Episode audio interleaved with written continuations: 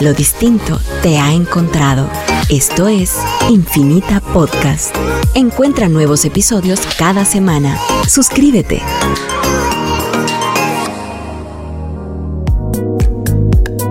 A continuación, en Radio Infinita, temas y debates con Quique Godoy, un programa de política, economía, desarrollo urbano y ciudadanía. Temas y debates con Quique Godoy. Comenzamos.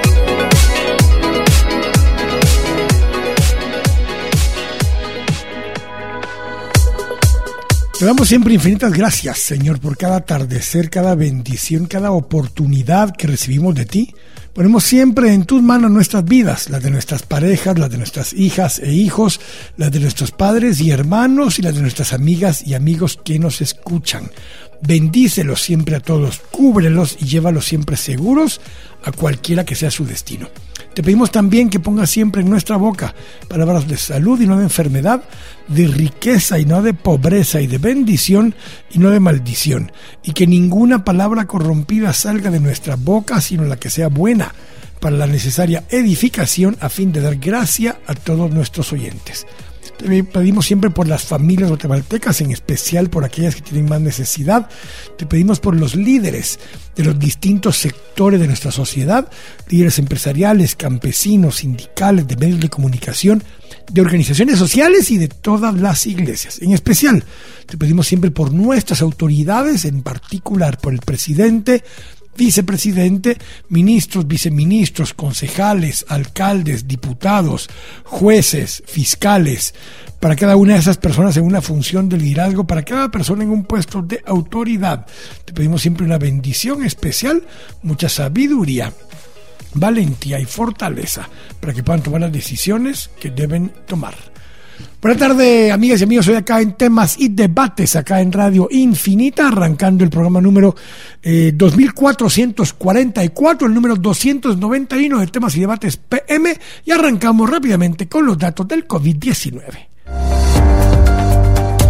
Temas y debates te comparte los datos diarios del COVID-19.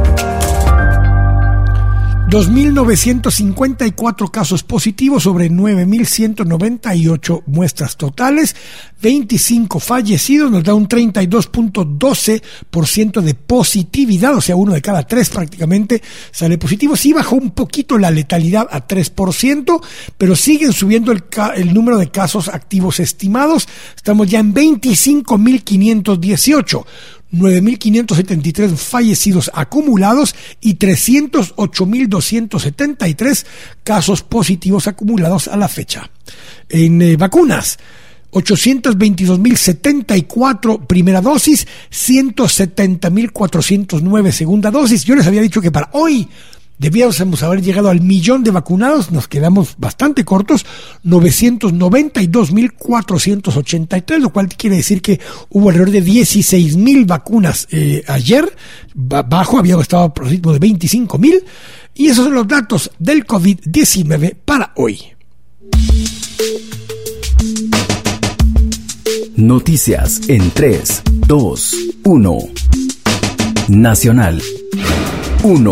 Vladimir Vinokurov, embajador de Rusia en Guatemala, publicó un comunicado respecto a la negociación del Ministerio de Salud con el Fondo Ruso de Inversión Directa para el suministro de las vacunas contra el coronavirus. Según él, el contrato firmado es absolutamente legítimo. Agregó que se están buscando opciones para establecer la producción nacional de vacunas, de estar disponible la base técnica correspondiente la producción local de Sputnik V, podría satisfacer la demanda interna y asegurar la inmunización masiva de la población a mediano y largo plazo. Dos. Bancadas de oposición en el Congreso indicaron que tomarán acciones legales contra autoridades del Ejecutivo por la situación del país por el coronavirus y las pocas vacunas que han sido recibidas para combatir la enfermedad. 3. La Coordinadora Nacional para la Reducción de Desastres, con red informó que la lluvia de las últimas horas causó inundaciones en Morales y Zabal, donde al menos 225 personas resultaron afectadas. Internacional. 1. El presidente de Haití, Jovenel Moïse, fue asesinado en su casa por un comando integrado por personas extranjeras, anunció el primer ministro saliente Claude Joseph.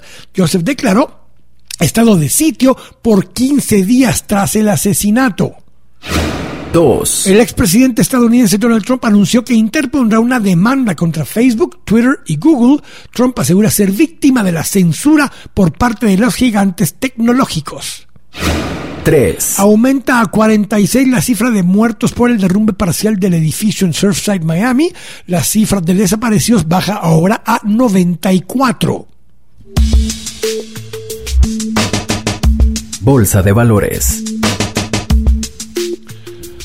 Hoy los indicadores principales en Estados Unidos estuvieron eh, todos eh, al alza. El Dow subió .30, el Standard Poor's subió .34 y el Nasdaq subió .01%.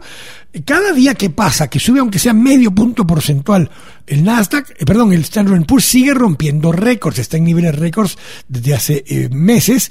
El precio de la, el, del petróleo se ha estabilizado en 70 dólares, 2 dólares con 24.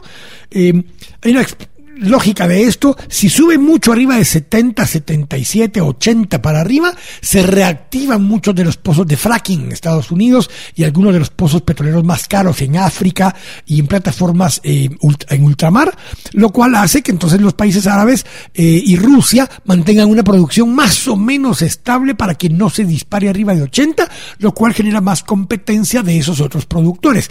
La gasolina sin plomo eh, había llegado a 2.32, está en 2.21 en este este momento.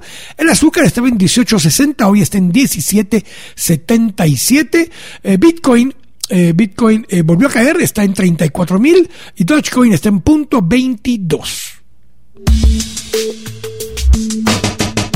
Deporte. En la Euro, finalmente Inglaterra le gana 2 a 1 a Dinamarca y se enfrenta a Italia en la final este fin de semana. ayer el Argentina en penales terminó clasificando a la final contra Brasil. Sergio Ramos ya se encuentra en Francia, donde será presentado como nuevo jugador del Paris Saint Germain. Eh, han contratado varios, también contrataron a a, quién fue, a Kif, a Harim, eh, contrataron a dos o tres jugadores más en los últimos días el PSG. El suizo Roger Federer fue eliminado del torneo sobre grama de Wimbledon. El combinado nacional, o sea, la selección de Guatemala, perdió ayer en penales y quedó eliminada de la Copa de Oro. Clima. 19 grados centígrados en este momento en el valle de la ciudad de Guatemala. La máxima mañana será de 27, la mínima de 16.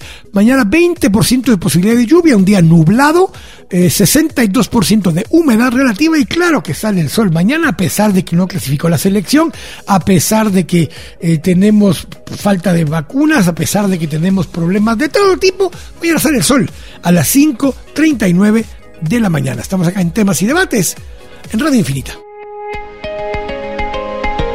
Editorial del Día.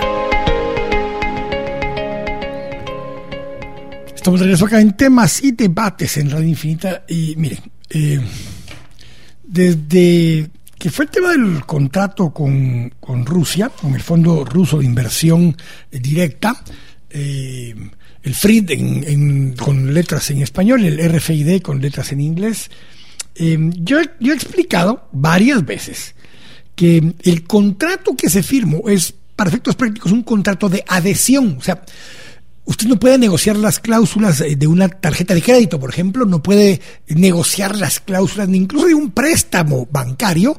Y en algunos casos, cuando llega a ciertos lugares para arrendar un bien, no puede negociar las cláusulas del arrendamiento de un apartamento. Eh, si es una gran inmobiliaria y tiene ya un estándar, solo llenan los espacios vacíos, nombre, representación, número de identificación, eh, dos que tres datos, la fecha y voilà, firme. ¿Por qué?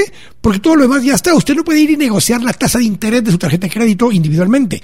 No puede ir a negociar eh, las condiciones que le van a dar y que sean distintas suyas con las del resto de la gente en este tipo de contratos. Son lo que se llaman contratos de adhesión o take or pay, eh, el, formato. ¿Qué quiero decir con esto? Salvo el caso de Eslovaquia, que terminó rescindiendo el contrato con eh, Rusia por razones más políticas que de otro tipo, el único contrato de los que yo revisé, que revisé seis en total, incluyendo la versión en inglés originalmente del de Guatemala, todas esas versiones eran literalmente iguales, al extremo que todas tienen esas cláusulas que hoy todo el mundo está con el pelo parado, pero por eso eh, yo estoy casi seguro que por esto lo dijo Tony Maluf hace algunas semanas. Hay una cláusula que le permite al país que está comprando las vacunas del gobierno ruso por de que las generó el Instituto Gamaleya por medio de Human Vaccine, que es la empresa o vehículo comercial, es el término financiero que se usa para hacer la venta, eh, decía claramente que entre las cosas que podía hacer el comprador era comercializar o producir localmente la vacuna. ¿Qué quiere decir producir localmente la vacuna? No es que van a venir y se van a inventar el vector y los ingredientes activos y los componentes, no. Le mandan la formulita, le mandan la materia prima y aquí se envasa. Se empieza a producir, se envasa en eh, los vials, los, eh, las ampollas para poder producir la vacuna localmente. Eh, eso lo está haciendo Corea del Sur, eso lo está haciendo Argentina. Si no estoy mal, hay por lo menos siete países alrededor del mundo que están produciendo la vacuna rusa en su país para consumo propio o para reexportación. India también lo estaba haciendo hasta que entró en el colapso de que necesitaba vacunas para, para sí misma. Entonces, esa parte estaba así desde la versión en inglés. Hay una diferencia entre la versión en inglés y quien hizo la traducción de esta versión en español y hago la aclaración de quién hizo la traducción. La versión en inglés, en el tema de pago, dice la versión en inglés, que se paga el 50% anticipado cinco días antes de que envíen un siguiente envío y nos van a mandar a decir en ese momento cuántas vacunas vienen y cuánto pisto es. En ese momento que le notifican a Guatemala, mire, le voy a mandar 100 mil vacunas, usted manda a pagar el 50% de anticipo de las 100 mil vacunas. Cuando llegue a Guatemala en el, embarque, paga el 50% restante de esas 100 mil vacunas. Por alguna razón que sigo sin entender por qué fue, eh, creo que es más por perdón, por pendejos que por otra cosa, eh, se dio el anticipo completo del 50% y así se entiende la versión de la traducción en español. Si usted ve la versión en inglés, no dice lo que dice la versión en español que salió publicado en el periódico. Entonces, ya de por sí ahí tengo yo la gran duda de si la traducción, quién la hizo y si entendió la persona que hizo la traducción la versión original en inglés. Eh, de hecho, la versión en inglés original dice que cinco días antes de un embarque notifican, mira, dentro de cinco días le va a llegar un embarque.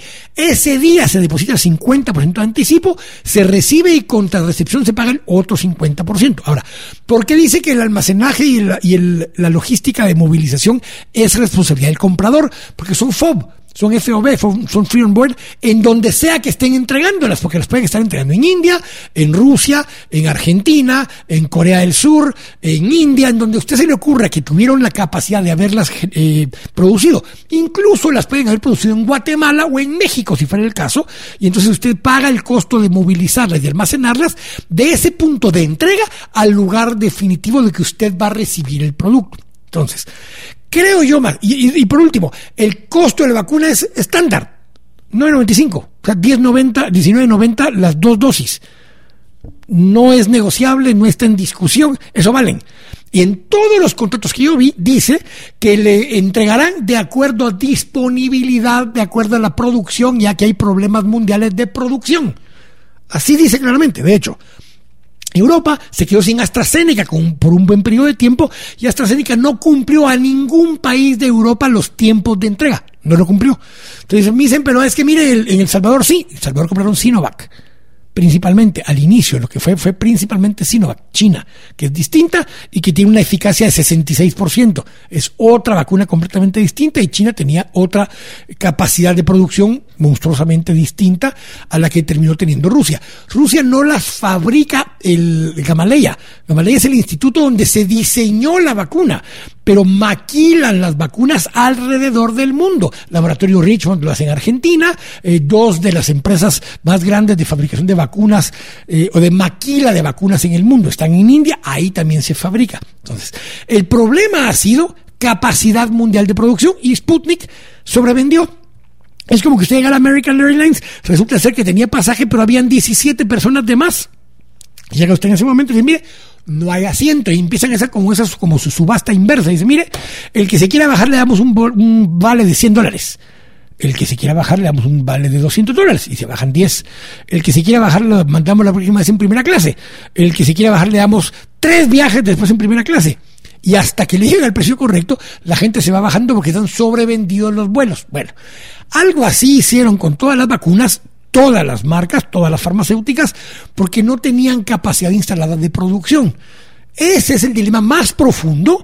Eh, ha sido una incapacidad de haber gestionado solo ante uno Ojo, también gestionaron ante COVAX. COVAX también tuvo problema de surtirse. COVAX no ha tenido suficientes AstraZeneca como al principio se creía porque mucha de esa producción se fue directamente al Reino Unido y eso ha sido el problema fundamental, capacidad de producción. La pendejada más grande que hizo el gobierno de Guatemala fue mandar el 50% de anticipo cuando el contrato en inglés, que ya revisé y que es igual al de otros países como Hungría, como Argentina, varios otros países, decía exactamente lo mismo. Son copias literales. Por eso habla de comercialización, por eso habla de producción local, por eso habla de una serie de aspectos que están en el contrato. Y perdón, yo lo he venido diciendo desde hace un mes, pero como hay quienes estaban necios, que era una empresa que no existía, que era una empresa que era un broker, que era una empresa se enfocaron en todo eso, que es una pendejada, en vez de enfocarse en el tema más profundo, que no pueden surtir y había que buscar otras alternativas, buscando otras fuentes de vacunas, mientras los rusos terminan de surtir.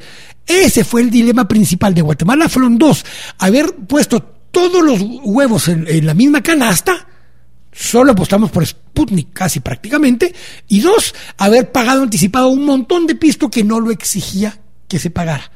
Ese es el dilema más profundo que hay. Agrégale un montón de otras pendejadas. Eh, y el tema del envío. pueden venir, de hecho, yo he visto que algunas de las vacunas han venido por DHL, unas vienen por KLM, otras vinieron por otras eh, eh, cargo pipiripaus.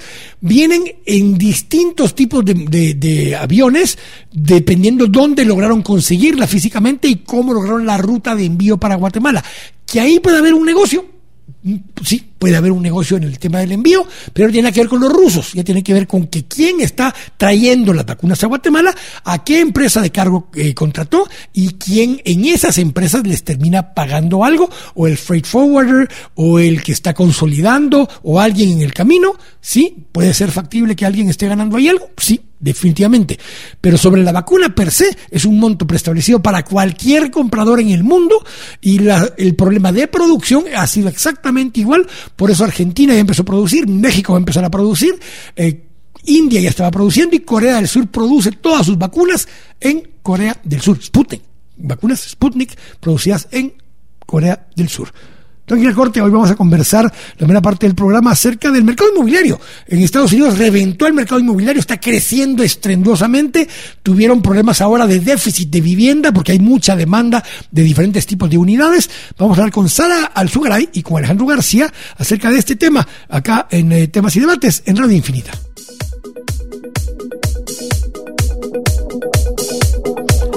Estamos de regreso acá en temas y debates en Radio Infinita y me acompañan hoy para estos próximos segmentos doña Sara Alzugaray, quien es asesora profesional en promoción, venta y alquiler de bienes inmuebles, y Mr. Alex García, Alejandro García, quien es analista senior de Intus, antes Inspecciones Globales, es arquitecto y ha estado con nosotros muchas veces hablando acá de desarrollo y gestión eh, urbana. Así que, eh, Sara, Alex, bienvenidos.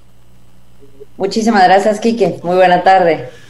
Hola, don Alex. Muchas gracias, Quique. Vamos a, hablar de, vamos a hablar de biciparqueos y, y cayucoparqueos también ya con Alex, porque como le gusta la movilidad suave y demás con la lluvia, Sara, nos vas a dejar que ahí un ratito vamos a hablar de qué edificios y qué proyectos tienen parqueos para bicis y parqueos para cayucos, lanchas o inflables, dadas las lluvias, ¿verdad, Sarita? Pero, a ver, doña Sara, quiero empezar contigo porque eh, tú has tenido muchísimos años de experiencia en este tema, eh, habías, eh, digamos, detenido un poco tu carrera en esta área y la volviste a levantar en medio de la pandemia, Sara. Y, hago el énfasis de este porque así hablamos también de tu empresa y de lo que tú estás haciendo. Eh, tomaste una dinámica muy nueva, eh, muy innovadora, distinta en la época de pandemia. Hablamos una vez en medio del, año pasado y estabas eh, empezando a vender más viviendas de un tipo en vez de otras. pero te quiero preguntar, justamente en Estados Unidos hubo un boom enorme en ventas de bienes inmuebles en estos últimos eh, meses. Eh, tiene un crecimiento enorme en precios, mucho de lo que está allí, pero hubo cambio de hábitos. Hablemos un poquito acerca de eso. ¿Cómo has visto tú en los últimos 18 meses los hábitos de consumo de este tipo de unidades en el mercado Chapín? Bueno, Quique, eh, a raíz de pandemia, digamos, eh, cambió completamente los hábitos, en efecto, y lo vemos en, en, el día a día. Eh, las ventas de playa, yo siempre te dije, creo que la última vez que hablamos, que las, las casas de playa, las casas de lago, las casas de descanso, se habían disparado, obviamente por el encierro, obligó a la familia, sobre todo con niños, a buscar una manera de salir al aire libre y tener un jardín amplio, porque entre el home, entre el home office, el home school, el encierro, un poco jardín o apartamentos, la gente se estaba volviendo loca. Entonces, eh, la decisión pronta o rápida, eh, como no se estaba gastando dinero en viajar, sino al contrario, todo el mundo estaba con ese dinero retenido, agarraban el dinero y preferían alquilar una casa en la playa o un lugar donde pudieran salir y estar un tiempo durante el encierro. Eso llegó a pasar en ese momento. La tendencia ahorita ha sido muy diferente a las que yo había visto en años anteriores, por ejemplo, y lo veo en el mercado del día a día con el cliente con el que vendemos. Eh, acaba de comenzar hace más o menos un mes, eh, de nuevo se disipó la venta de apartamentos que estaba completamente parada hay muchas parejas nuevas, muchos matrimonios nuevos, entonces se ha disipado eh, la venta de apartamentos. Por otro lado, eh, también yo te diría que se disipó mucho, eh, se reactivó el famoso tema de renta con opción a compra. Es increíble la cantidad de gente que está pidiendo rentas con opción a compra y ni siquiera saben cómo funciona el arrendamiento con opción a compra, pero lo han oído y ven la posibilidad de rentar y, comprar de una vez, lo cual es muy interesante porque nos está dando la opción a todos, sobre todo a los que estamos en el medio inmobiliario, de hacer una venta, aunque se cierre con un arrendamiento, porque a nosotros obviamente como empresa Bienes Raíces nos pagan ese valor de renta, pero también nos pagan los honorarios de la venta del 5% siempre y cuando la venta se realice. O sea que nos queda una puerta abierta a otra negociación. Que un poco eso se aceleró también, Sara, por la, legislación nueva que hubo respecto al leasing. Eh, para temas inmobiliarios. Es correcto. La gente no sabe ni siquiera lo que significa el plan leasing, no lo tienen claro. Yo te diría que inclusive los, los las agentes inmobiliarios no tienen claro cómo funciona el plan leasing. Es más, hay agentes inmobiliarios que piensan que el tema del leasing no nos conviene a nosotros por la forma en que lo pagan los honorarios pero hay una referencia. Entonces, ¿qué hacen? El plan leasing lo relacionan con el arrendamiento con opción a compra. Es como un híbrido, pero que realmente no saben cómo funciona, pero que para efectos o para los usos que al interesado convengan, como dice el contrato, funciona. ¿Verdad? Ahora, déjame ir un poco con Alejandro para, Alex, vayamos viendo un poco desde Intus el tipo de, y hago la, la, la, transformación ahora desde hace unos meses ya no es inspecciones globales, es Intus y, mucho lo que es es inteligencia de mercado, ¿verdad, Alex? Están haciendo mucha investigación de mercado, mucha inteligencia de mercado. Hablemos un poco acerca de eso, Alejandro, eh, de, de, qué hace Intus realmente y vinculando a lo que estaba explicando Sara, ¿Qué han visto ustedes de, transformación en el mercado en los últimos meses? Pues muchas gracias, eh, Quique. Básicamente, Intus es la mano derecha de, del desarrollador y del inversionista al momento de, llevar a cabo pues un, desarrollo inmobiliario, valga la redundancia. Nosotros le, asesoramos y le llevamos de la mano para que realmente el producto con el que salga tenga un respaldo numérico de datos y de, de realmente un análisis profundo de, la oferta y la demanda del, mercado actual. Entonces nosotros pues periódicamente estamos levantando nuestras bases de datos de oferta de apartamentos, oficinas, casas y en algunos casos pues también en la parte de logística industrial, bodegas y también hacemos otros tipos de estudios de, para determinar demanda en ciertos sectores y en ciertas tipologías y de esta forma pues hacemos eh, hacemos el desarrollo de un producto eh, para nuestros clientes, para que ellos puedan salir al mercado con, con un producto exitoso. Eso es básicamente nuestro. pero hablemos justamente un poco de eso. Lo que decía eh, Sara, que pasó un poco durante la pandemia, pues en la parte gruesa el año pasado de la pandemia, eh, era más. A ver, voy, a, a refrasear eso. no es la época alta de la pandemia, la época alta de encierros, porque la pandemia sigue y con, muchos más casos probablemente ahorita que en ese momento, pero lo que había era un alto índice de encierros. Entonces tuviste una transformación del tema de usos de oficina y tuviste una transformación del tema de vivienda. El promedio de tamaño de las unidades de vivienda venía bajando rápidamente. Eh, veníamos ya por noventa y tantos metros cuadrados, si mal no me recuerdo, en apartamentos para la ciudad de Guatemala. Eh, hablemos un poco de eso. ¿Cuánto ha variado el tamaño promedio de unidad que está en el mercado ahora, en el 2021? Que muchos eran proyectos que ya venían en camino, Alejandro, pero que salieron al mercado hasta este año. Sí, pues realmente con eso seguimos a la baja, por lo menos en apartamento. Eh, pasamos de 90 a 88 metros en promedio. Entonces sí seguimos viendo esa tendencia en, apartamentos que están en puntos céntricos de la ciudad. Sin embargo, eh, pues como bien mencionaba Sara muy acertadamente, las casas espaciosas en la periferia sí vieron un aumento en la demanda importante, ¿verdad? Porque con, con el home office pues ya no es necesario estar a 20 minutos de la oficina, sino podemos estar en, cualquier punto y pues mucho más cómodo estar en, una casa amplia y con, áreas verdes, ¿verdad? Entonces, el, en apartamentos seguimos siempre disminuyendo el espacio, pero sí vimos un interés más fuerte en, en casas.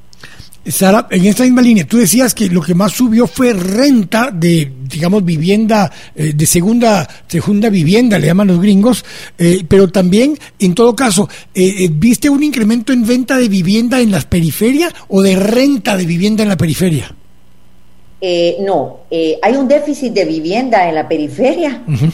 porque se han vendido muchísimo. Por ejemplo, este fin de semana solo yo vendí dos casas el fin de semana, es decir, eh, Carretera El Salvador se reactivó y te estoy hablando de casas promedio de 350 mil dólares a 450 mil. Es más, vamos a poner un precio, 300 mil dólares es el precio promedio y se están vendiendo, sobre todo en los fines de semana, entre la familia y los padres, los hijos escogen de una vez sus habitaciones y está siendo muy, muy... Um, hay déficit de vivienda porque se está vendiendo mucho todas las, todas las casas de alrededor de la periferia.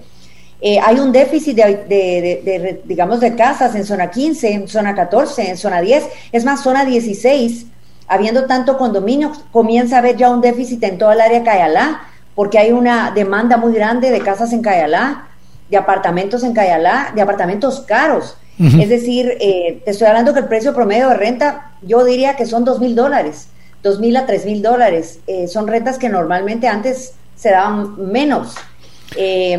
Eh, y las rentas sí se están dando de muchas casas también, pero, pero para serte sincera, la venta de casas es tremenda en periferias. Ahora, pero justamente basado en eso, parte de lo que cambió la dinámica muchísimo es la movilidad. Al tener que no hay colegios activos, o por lo menos en un alto porcentaje, tampoco universidades, solo eso te reduce un 20-25% fácilmente el tráfico en las mañanas, Sara. Entonces, eh, ¿será que basado en eso la gente toma una decisión basada en algo que no sabemos cuánto tiempo va a ser sostenible, el que no haya presencia física en escuelas, colegios y universidades, y que cuando regrese el tráfico la gente dirá, mucha, me fue a vivir a tal lugar que ahorita hacía 20 minutos bajando, pero ya regresó a quedar otra vez 45 minutos, una hora. Eh, ¿No te genera una, un potencial riesgo en el mediano plazo que el tráfico actualmente no es el tráfico que va a haber en el futuro?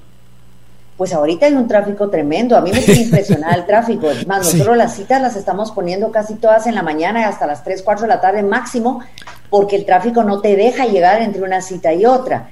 Eh, en efecto, respondiendo a tu primera pregunta, recuérdate que en Guatemala, el guatemalteco por naturaleza, si viene Semana Santa, se compra una casa de la playa. O sea, hay ciertas tendencias muy rápidas de instinto. Eh, podría ser, como tú dices, que la gente no está evaluando que los colegios no están funcionando ahorita, sin embargo hay un tráfico excesivo, real, que podría ser igual como cuando están en los colegios. O sea, yo no, yo no siento que haya bajado el tráfico en este momento, a pesar de que no hay colegios. Pero eh, la necesidad de una casa es porque la gente está saliendo de los apartamentos o está simplemente comprando casa, invirtiendo porque hay dinero detenido, hay demasiada liquidez de dinero. Entonces están haciéndose compras de contado y con financiamiento de igual manera, o sea, o son de contado o son o son simple y sencillamente financiamiento, pero yo te diría que hasta son más de contado. Pero voy justamente ahora a eso, Alejandro, cuando tú empiezas a ver esto y empezamos a revisar estas tendencias, ya me dijiste, un, un, término que cambia es el tamaño del apartamento. Hablemos de ubicaciones, el tipo de unidades, tanto en vivienda eh, vertical, eh, multifamiliar, digamos, como la vivienda unifamiliar, en qué parte de la ciudad, según los análisis que ustedes han hecho, ha estado subiendo en estos últimos 12, 18 meses la zona más fuerte ahorita en, proceso de construcción en cuanto a vivienda vertical es zona 10. Eh, luego tenemos también zona 13, vimos un incremento fuerte de, proyectos, era una zona que pues históricamente venía con poquitos proyectos, pero en los últimos años repuntó bastante. Eh, como que se acordaron que también es una zona céntrica y bonita. Y, tenés, dos o tres eh, proyectos muy grandes, Alejandro, que impactan. O sea, solo Narama, por ejemplo, es una monstruosidad ahí en la, en la 15 Avenida. Entonces, eh, y, de hecho el Grupo de Desarrollo Sur tiene tres, cuatro proyectos en simultáneo que son grandotes y están justamente entre zona 10, zona 13 y tal vez todavía un poco zona 4.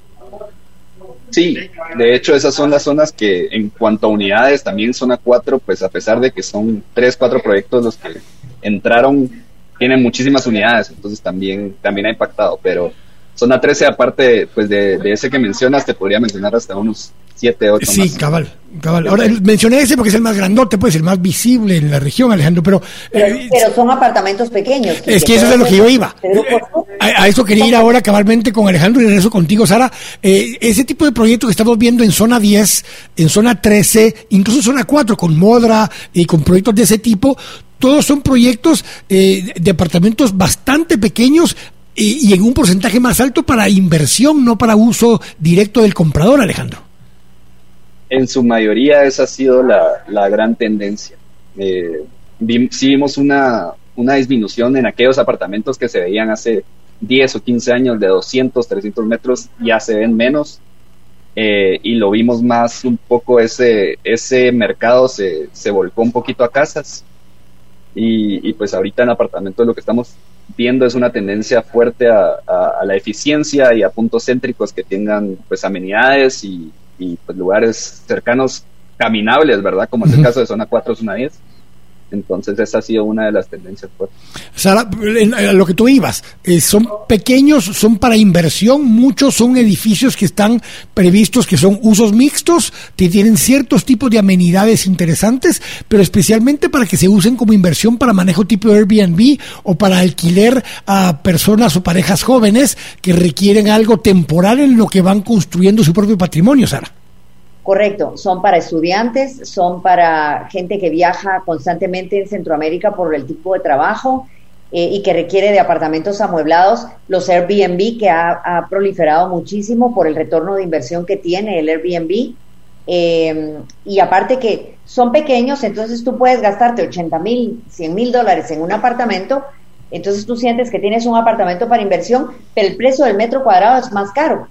Entonces, pero el hecho es que eh, la, manera en que tú, puedes retornar, si fueras un inversionista, en una época normal buena debería estar retornándole en un 6, hasta en un 6% si no fuera Airbnb. Si fuera un Airbnb, entendamos que puede llegar a un 8 y hasta un 10%. Pero, pero es, eso es lo que está ahorita la tendencia de moda cuando te dije que volvieron los apartamentos.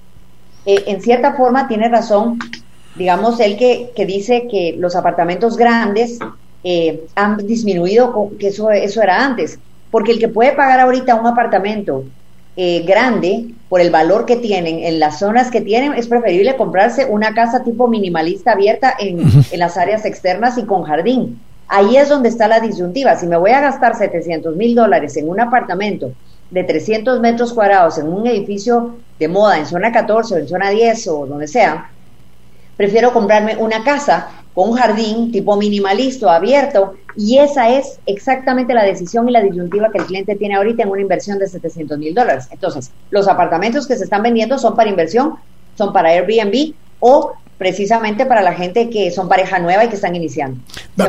Pero, vayamos al otro mercado, Alejandro, porque hablábamos de zona 13, que tuvo un boom, esos 10, 12, 15 proyectos que hay en el, en el, sector. Tenés algo de zona 10, que más allá del área central de Santa Clara original, que ahí es donde estaba Avia, está eh, toda la parte donde está eh, Basanta, eh, te voy a decir como ocho nombres en el área, más tenés el, el área que va hacia, eh, más hacia Alcázar, digamos, hacia el otro sector de la zona 10, donde está en Reserva 10, donde está IQ 10, o sea, tenés mucho en esa área de zona 10. Zona 10, salvo cuando nosotros hicimos Terra Esperanza hace como 10 años, eh, fuimos el primer edificio de apartamentos de usos mixtos en el área, Alejandro, en 20 años. Santa Clara había sido el anterior, pero desde que nosotros regresamos ahí, 15 proyectos en construcción, hay una demanda muy grande por unidades de apartamentos en esa área central de zona 10, Alejandro, que antes no había. La demanda había venido más de zona 14 y ahora se pasó a zona 10, pasó ya por zona 15, estuvimos en zona 4, e, ese es el área donde más demanda o más oferta hay en este momento. Sí, se podría decir que es de las, de las más demandadas en el momento. Eh, y sí creo que hubo una migración un poco en, vivienda vertical de zona 14 a zona 10. Eh, zona 14 realmente aún vemos apartamentos pues grandes y, y, más a un mercado pues de lujo, ¿verdad? Y pues quien compra en zona 14 ahorita un apartamento es alguien que ya tiene, es su segunda o tercera eh, inversión inmobiliaria, ¿verdad? Entonces, eh, pues yo creo que ya el, digamos que la persona que quería buscar el apartamento para, para ella, para vivir, como, como mencionaba Sara, algún soltero o una pareja que, que se acaba de casar, pues se, está atendiendo a, a, zona 10 por la cercanía quizá a su oficina o pues porque el punto es, es muy céntrico. Eh, y sí ha tenido un, resurgimiento fuerte en cuanto a vivienda vertical. Alejandro, hablemos de dos áreas eh, o dos tipos de nicho de mercado, que digamos tanto Spectrum como CMI, que son de los más grandes en el mercado, tal vez junto con Desarrollo Sur, en, que hacen varios proyectos al mismo tiempo. Spectrum y, CMI les había costado entrar al tema de vivienda vertical, había estado muy metidos en vivienda eh, unifamiliar, en condominios, en las afueras de la ciudad y demás. Se empiezan a meter, cada uno con su marca, uno es parque, y tenés parque Mateo, parque 15, parque 11, parque 7, parque, tenés parques por todos lados, eh, y, pero es un modelo distinto, es un condominio vertical. Literalmente es un condominio vertical, es cerrada el área, que no es exactamente lo mismo, el mismo modelo que hace Desarrollo Sur, por ejemplo, que son edificios al borde de la calle sobre ejes de Transmetro con usos mixtos, Alejandro. Son dos productos distintos que aparentemente son parecidos. Sí, realmente pues Parque, pues la, la ventaja que tiene es que logra diluir un poquito los, los costos, ¿verdad? Con, con amenidades compartidas entre bastantes unidades, eh, proyectos de tres, cuatro torres o, más en ciertas zonas, entonces pues eso les permite tener cierta escalabilidad en cuanto a costos y logran llegar con un precio por metro cuadrado pues mucho más interesante y accesible para la mayoría de la población. Sur, por otro lado, eh, es un modelo un poquito más integrado a lo urbano, eh, y tal vez tiende a ser un segmento un poquito más, más premium. Y, y, realmente los proyectos, pues si bien sí tienen más de 100 unidades, la mayoría de ellos no tienen la cantidad de unidades que, los de Spectrum, Entonces creo que son nichos un poquito diferentes. Eh, y pues yo creo que el éxito de Spectrum ha sido que ha logrado llegar a, la, a esa base de la pirámide que quizá con otro tipo de, de proyecto un poquito bueno, más exclusivo eso de la, base de la pirámide esa es la base de la pirámide de clase media media baja media alta eh, porque la base base base todavía no ahí vamos a hablar de la base base base en el otro segmento. es otro, es otro. estamos en, me refería a eso. estamos hablando de clase media eh, y es la, la parte baja de la clase media digamos pero todavía estamos hablando de clase media. Sara tú has estado mucho más enfocado en mucho de tu mercado en clase media alta y eh, premium toda la parte de hasta arriba. Y esa parte había un momento que se había detenido, Sara, que es esa parte del mercado alto se había detenido después de varios Tiffany, después de varios proyectos similares, se había medio detenido antes de la pandemia y sin embargo tuvo un arrancón nuevamente después de la pandemia, a pesar de que ese apartamento, distinto a lo que tú decías de, de, casa y las, en los alrededores, había dos torres por lo menos o tres en construcción de premium en el momento que empezó la pandemia y se siguieron colocando, Sara. Sí, de hecho, por ejemplo, eh, Ahorita, el, cuando yo te dije que estábamos volviendo en ventas de apartamentos, obvio que porque yo manejo el tipo de mercado de alto premium. Sí. Eh, digamos, los que están comprando apartamentos sí son eh, para inversión, sí se están vendiendo los edificios como todos los Premier, que son los que nosotros más manejamos. Correcto. Eh, las reventas de todos los Tiffany's, La Cañada, Tiffany Quinta Avenida, las rentas de 5 mil dólares en esos edificios se disparó nuevamente. Eh, por ejemplo, a Cantos de Cayalá, que no, que había un montón de apartamentos enormes, carísimos, de 5 mil dólares, carísimos en ese momento. Ahorita no hay espacios, o sea, se activó por completo, no, no hay desocupados en Acantos, tenemos que hacer lista de espera. Es decir, por eso dije que se activó mucho el apartamento caro en renta y se activó mucho el apartamento en venta, pero que estos edificios, ojo, que estamos hablando de apartamentos de dos habitaciones, no tan grandes, eh, como Tiffany Novena. Sin cuarto de servicio, eh, ya, ya, no son casas dentro de un edificio, sino que ya son apartamentos eh, tipo grandes ciudades como cosmopolitas gringas, no tienen cuarto de servicio, no tienen ciertas amenidades que los viejos, viejos, me refiero a 5 o 10 años para atrás por lo menos, sí tenían espacios mucho más amplios y hasta cuarto de servicio. Correcto, estos no, aquí estamos hablando que en su mayoría no tienen dormitorio de servicio eh, que, el, baño del servicio lo comparten en el piso, en cada piso lo tienen, pero digamos en, apartamentos como los de Tiffany Novena, Tiffany Cañada, Tiffany Quinta, esos sí tienen dormitorio porque obviamente el nivel utiliza siempre el servicio. Eh, es indispensable, es más, es un requisito del área eh, la compra de un apartamento que tenga dormitorio de servicio y que tenga lavandería. Eso es de cajón, ¿verdad? Pero sí se reactivó a tal punto que yo te diría que este mes por eso las ventas de los apartamentos están casi al mismo nivel que las ventas de las casas en la periferia y las casas en carretera El Salvador, que se reactivó a pesar del tráfico, ¿verdad? Correcto. Pero todo lo que es cañada, por ejemplo, la cañada se nos reactivó de nuevo. Eh, eh, ahí es una compra de una casa para remodelarla a un precio bastante alto, ¿verdad? Tengo una pregunta con esto, antes de ir con, el corte y regresamos, Alejandro, tal vez hablar un poco de esos otros segmentos. Quiero hablar un poco de zona 17, zona 18, zona 11, el área Majadas, Miraflores. Vamos a regresar a hablar de eso al, volver, Alejandro, pero Sara, eh, ¿cuánto el impacto? Tú mencionaste varias veces Cayalá y el área zona 16. ¿Cuánto el impacto en rentas y demás estás teniendo en el área por un influx, dicen los gringos, cabalmente de gringos, que ahora están reubicando mucho de la vivienda de los que están trabajando en organizaciones de las embajadas o de eh, entidades de los departamentos de agricultura, qué sé yo, todo lo que maneja embajada gringa, empezaron una, una transición para alquilar de largo plazo en el sector del área zona 16, zona 17. Correcto, pero ahí estaríamos hablando de los apartamentos que están ubicados dentro de Cayalá. Exacto. Como Durián, las torres como Durián y esas que están dentro de Cayalá, que son las que están llenas ahorita de, de, todo el, de, la gente de la embajada americana. Las casas grandes para el tipo, un, tipo, un nivel más alto de, los miembros de la, de la embajada americana. Sin embargo, cuando yo te estoy hablando de, los, de que se reactivó mucho la zona 16, no solo es por la embajada americana, son familias guatemaltecas que se están yendo a vivir a cantos por las áreas verdes y que se están yendo a vivir a la zona 16 Encinos, es decir, todos los, todos los condominios, inclusive los terrenos que están en Cayalá, alrededor de Cayalá, cercano, antes de pasar, digamos, la segunda rotonda, eh, eh, hay una demanda muy grande. Ahora, hay, parte, parte de lo que te pasó al principio ahí, Sara, eso se volvió la competencia de Carretera El Salvador, porque era eh, unidades similares a las que encontrabas en Carretera El Salvador, pero en principio más cerca. son, eran unidades, pero, pero yo te diría de del puente que es, pasas la, la, montaña y vas a entrar a San Isidro, toda esa parte de ahí yo te diría que es así, compite con Carretera El Salvador.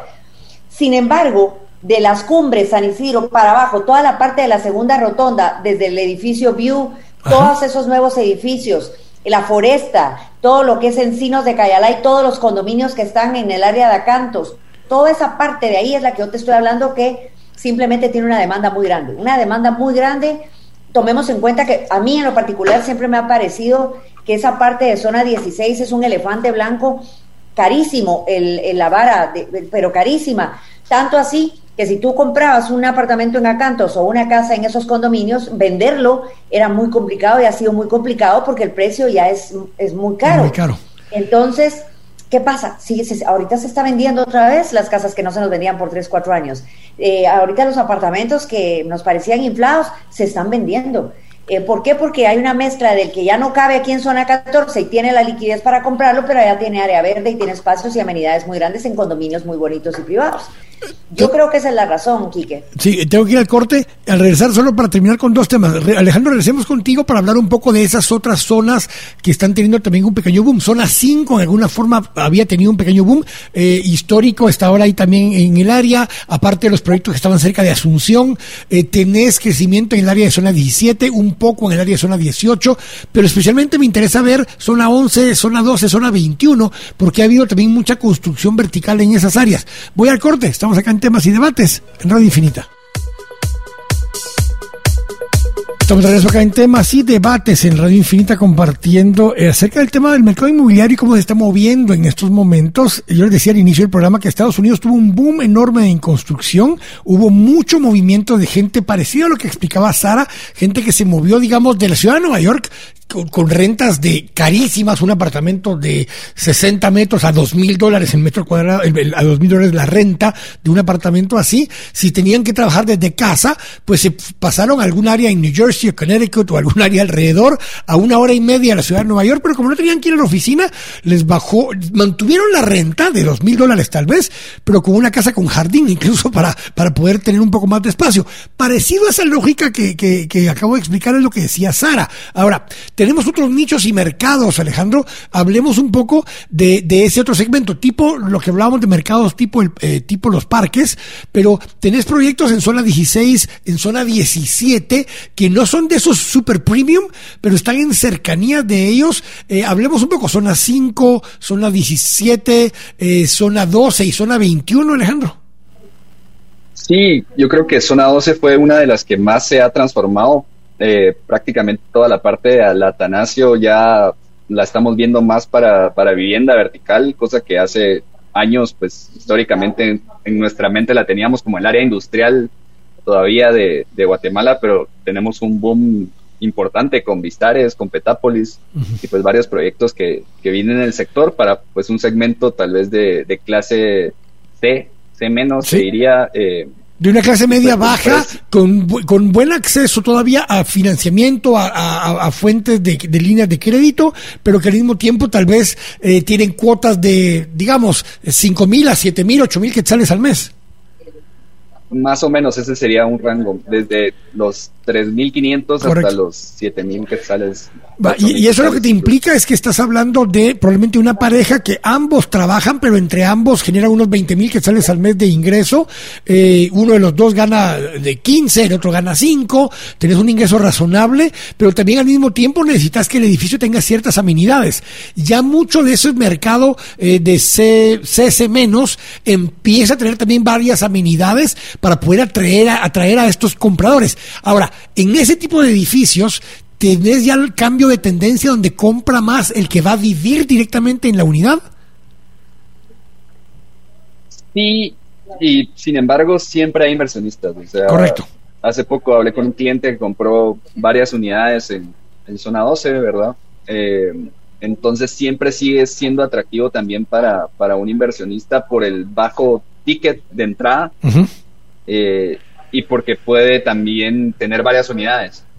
Entonces, pues se, vuelve atractivo y, usualmente la relación renta contra el valor de la inversión es eh, puede ser muy buena. Digamos, si ibas a lograr llegar a tener unos 300 mil dólares para inversión, en vez de comprar un apartamento en zona 10 de ese valor, compras tres o cuatro entre 75 y 100 mil dólares y diluís la renta, eh, pues diluís el riesgo entre varios arrendatarios. Exactamente te lo pregunto así porque digamos, es parte de la lógica. Entonces, eh, lo que busca alguien en esos sectores es alguien que entre las dos personas que forman parte del hogar tienen un ingreso entre 15 y 20 mil quetzales, pueden pagar de 3 mil a 7 mil, 8 mil quetzales al mes de su cuota, es con FHA, eh, a muchísimos años de, plazo, eh, y te genera un mercado también de, gente que va a comprar para ir a vivir ahí directamente. Pero por el otro lado, tenés esto que decías ahora, Alejandro, gente que invierte mantener. En Estados Unidos hay mucho una tendencia que hay desarrolladores que que son manejadores de bienes, o sea, compran constantemente apartamentos y mantienen un stock de alquiler. Eh, eso aquí no ha, no ha sido tan usual, sino que los inversionistas son personas individuales, Alejandro. Sí, yo creo que para allá vamos ya encaminados un poquito. Actualmente no hay ningún desarrollador que, lo haga en Estados Unidos. Es casi que la, la norma que el grupo desarrollador es dueño del, del, edificio y pues ya ellos se lo dan a alguna empresa que lo administra y le genera esa, esa rentabilidad al desarrollador como tal. Eh, actualmente en Guatemala no es así, son proyectos todavía especulativos, como, como se le llaman, ¿verdad? Enfocados a venta pero ya no estamos muy lejos de, tener ese tipo de proyectos 100% en renta o proyectos patrimoniales que creo que van a ser el, futuro de, o sea, tenés excepciones como HQ Fontavela, como el mismo Fontavela, algunos proyectos de ese tipo donde la gran corporación viene, construye y es, solo arrendamiento. De hecho, en Estados Unidos pocas veces ves una oficina en venta. Siempre son oficinas en renta porque la mayoría de edificios son dueños de alguna corporación que alquila los espacios sí, es, sí se ha visto más en, en oficinas por lo mismo que a veces son corporaciones tan grandes que pues entre sus mismas empresas van a tener ahí asegurada la venta de, de varias, de varios miles de, de metros cuadrados. Entonces, pues eh, como inversión eh, le, sale más eficiente construir ellos el edificio y, y, alquilar el resto. Entonces, en ese caso sí, sí lo hemos visto, pero con vivienda muy, muy pocos. Podría mencionar tal vez un par de edificios que sabemos que, que se fueron en esa línea. Ahora, Sara, pero yendo en esa línea, eh, tu negocio es eh, promover compra y venta y, y promover alquiler. Llega un momento que el negocio se vuelva gestionar y administrar bienes de un grupo de personas o de empresas y tener 20, 30, 50 apartamentos que se gestionan y administran para un inversionista. Sí, por ejemplo, el edificio Laderas de, de, Florencia, en zona 10. ¿Te acuerdas que ahí habían tres torres viejas y una más, más moderna que está al frente? Sí. La, la torre que está más moderna al frente, por ejemplo, pertenece a una familia y casi, casi yo te diría que el 80% de los apartamentos ellos los rentan. Correcto. Y son de ellos en propiedad. Eh, y, nosotros les alquilamos muchísimos esos apartamentos, casi que cuando se les van vaciando ya nosotros tenemos una alguien esperando para entrar. Es curioso, porque es bajo costo de arrendamiento y son muy lindos porque todos tienen vista a ese como barranco que está ahí entre zona 10 y zona 15. Correcto. Entonces estás en una mezcla y en una renta baja. Sí existe, pero digamos en el caso mío, obviamente muchísimos me han ofrecido la oportunidad de tomar eh, la administración inclusive de un edificio completo, pero eso no es lo nuestro, o sea, no es lo mío, el mío, lo mío es el corretaje diario, la oportunidad de, pero por eso te preguntaba, por, eso te preguntaba Sara, porque el mercado inmobiliario se va transformando, digamos, hoy ya empiezas a ver empresas o fondos de inversión que reciben inversiones de gente desde mil dólares hasta de un millón de dólares, si querés, eh, aportás y esa sociedad se vuelve dueña de bienes, y obviamente esa sociedad que es dueña de bienes, va a necesitar quien le gestione, le administre, les dé mantenimiento, eh, les dé servicio a las instalaciones y a, los clientes que están ahí, porque eh, lo que más, a ver, todo esto es economía de escala. Si yo compro dos apartamentos, uno está en un edificio X y el otro está en el edificio Y, tengo que estar gestionando, buscando quién lo arrienda, es que se descompuso un chorro, que hay que cambiar la lámpara, que hay que hacer no sé qué, eh, te desgasta y lo que tenés de utilidad al final con el tiempo que le invertís no es tan importante. Pero cuando ya un grupo de, empresas o de personas adquieren 10, 12, 15, 20 unidades en algún lugar, la economía de escala ya te amerita y tiene otra rentabilidad. Sé que no es tu negocio, pero como le preguntaba Alejandro, va un poco en esa dirección que terminan habiendo grandes eh, corporaciones que hagan ese tipo de inversiones, pero ojo, corporaciones que reciban inversionistas para administrar su dinero. Sí, ese es el famoso la tercerización, es decir, eh, en efecto eh, hay, hay inversionistas muy grandes en Guatemala que tienen hasta 17, 18 apartamentos, por ejemplo, y no quieren entrar en el, en el desgaste de estar contratando corredores todo el tiempo diferentes para, un, para una propiedad, sino que ya nosotros tenemos, por ejemplo, sus propiedades y cada vez que se le va a desocupar solo nos avisa para que le buscamos al cliente de inmediato y tenemos inclusive un pacto de no agresión con un precio especial para ellos, pero ya sabemos que somos, estamos obligados a darles ese servicio. Yo ya lo hago con un par de inversionistas. eh, y que viven en el extranjero, que encima ni siquiera se quieren molestar por nada. Nos toca inclusive tercerizar con empresas el mantenimiento previo ante la salida de, una, de un inquilino y la entrada de otro. Ahí tocaste un tema. Lo hacemos nosotros. Ahí tocaste un tema. Yo acabo de tener justamente a Ben Fossen aquí hace unos días y él me habla de, de, de ah, adoptados, guatemaltecos adoptados con raíces en Guatemala, es la organización que ellos tienen, y me dice, mira, es gente que tiene mucha plata y que quiere invertir en Guatemala, pero no están acá todo el tiempo, no conocen el mercado, no saben cómo gestionarlo o administrarlo. Ahí hay un potencial muy grande de muchísimo dinero para poder hacer gestión de proyectos aquí.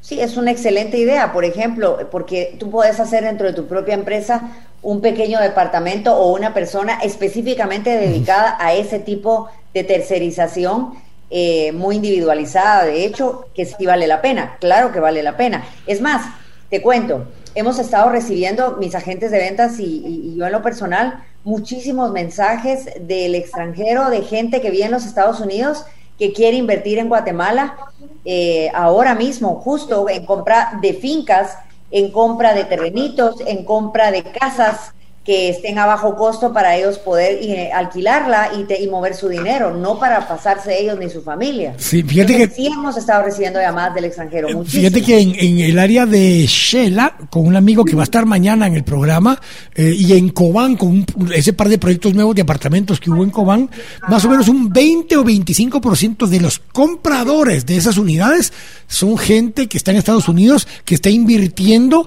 para tener rentas aquí en Guatemala en ese tipo de unidades. O sea, ya está empezando a despertar esa, esa mecánica y es gente que necesita quien le gestione y le administre los bienes aquí.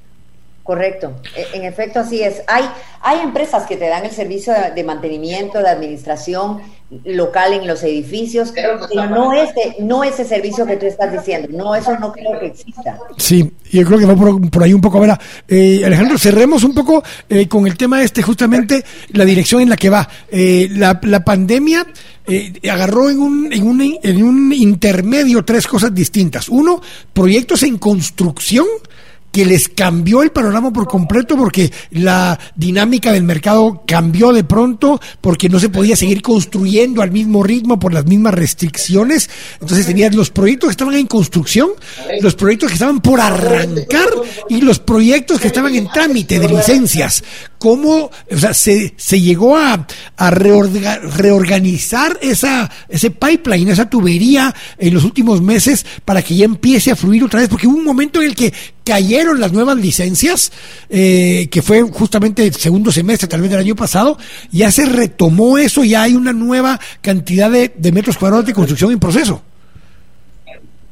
Sí, pues sí, fue, fue toda, toda una montaña rusa, ¿verdad? Porque durante los meses más complicados de ese encierro, sí tuvimos varios clientes que nos decían, este mes no moví ni una sola unidad, este, este mes sí nos fuimos en blanco eh, pero muchos de los que ya tenían, eh, los que aún no habían salido a, la venta, perdón, sí reformularon su estrategia, eh, tomaron un poco más de tiempo y cautela para, para reformular si lo que querían ofrecer iba a ir acorde a, a lo que le vamos a llamar la nueva normalidad y, a la nueva demanda que se, que se fue generando. Muchos agregaron espacios verdes o agregaron algún tipo de, de amenidad abierta para, para enfocarse un poquito a la, a la demanda de, esos espacios. Eh, y muchísimos frenaron sus carretas y, hasta este año están, están lanzando. Eh, los que ya iban en construcción, pues sí tuvieron que, aguantar esos meses complicados. Eh, pero yo de, la boca pues de, algunos clientes sí, sabemos que ahorita están ya recuperando un poquito lo, lo que dejaron de percibir durante esos meses más complicados. Ahorita, pues como mencionó Sara, eh, está repuntando increíblemente eh, la, venta y, pues yo creo que al final el daño que, pudo haber ocasionado la pandemia no, no, no, va a ser tan fuerte para, para los que aguantaron hasta ahorita. Con, lo último, eh, solo cerrando ya con esto, les agradezco muchísimo. Esto es una dinámica que está cambiando constantemente. El volumen de ventas eh, volvió a subir y está manejando una, una, un, nuevo momento, digamos, un nuevo, un nuevo empujón, un momentum nuevo para adelante. Así que eh, teníamos algunos meses de no tocar el tema y se hablaba en su momento de una burbuja, de que todo lo demás realmente se reactivaron casi todos los mercados desde los de bajo ingreso hasta los de más alto ingreso. Eh, sí, totalmente. Yo, hay algo que quiero, algo que quiero agregarte, aquí que eh, hay algo que a mí en lo particular me preocupa un poco y es el aumento y el incremento tan fuerte y tan agresivo que tiene la materia, los materiales de construcción en este momento. Hay que tomar en cuenta que por el tema de la pandemia, todos los derivados del acero, los plásticos, los vidrios, el aluminio, cobre, los combustibles, el transporte marítimo se disparó al triple.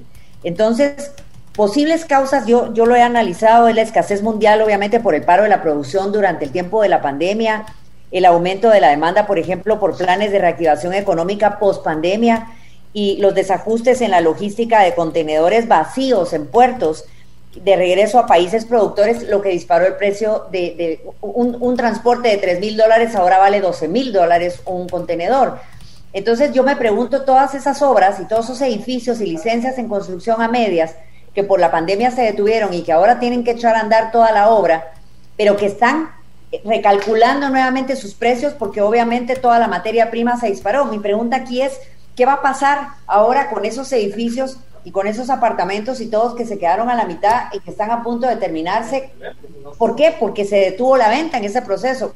Toda esa materia prima, ¿cómo va a terminar ese precio de metro cuadrado en esos edificios? Ese es una, un cuestionamiento que yo particularmente me hago en este momento a raíz de todo esto y que yo te quiero dejar ahí. Ricky, hacía la pregunta y te contesto yo, te contesto yo con un proyecto que tenemos justamente en camino y era uno de los intermedios de los que hablaba Alejandro. Eh, sí, hicimos dos cosas. De unidades de 77 a 80 metros, las convertimos a unidades de 50 a 55 metros te sube un poco el costo por metro cuadrado, pero la unidad es más barata que la que tenías antes por salir en el mercado. Se hicieron ajustes y vas a subir de, de 1.400, 1.500 dólares el metro cuadrado a 1.600 probablemente, y no puedes competir con lo que ya estaba en el mercado, que lo está absorbiendo rápidamente el mercado, pero vas a competir con lo nuevo que va a salir al mercado, que va a salir a costos similares que los tuyos.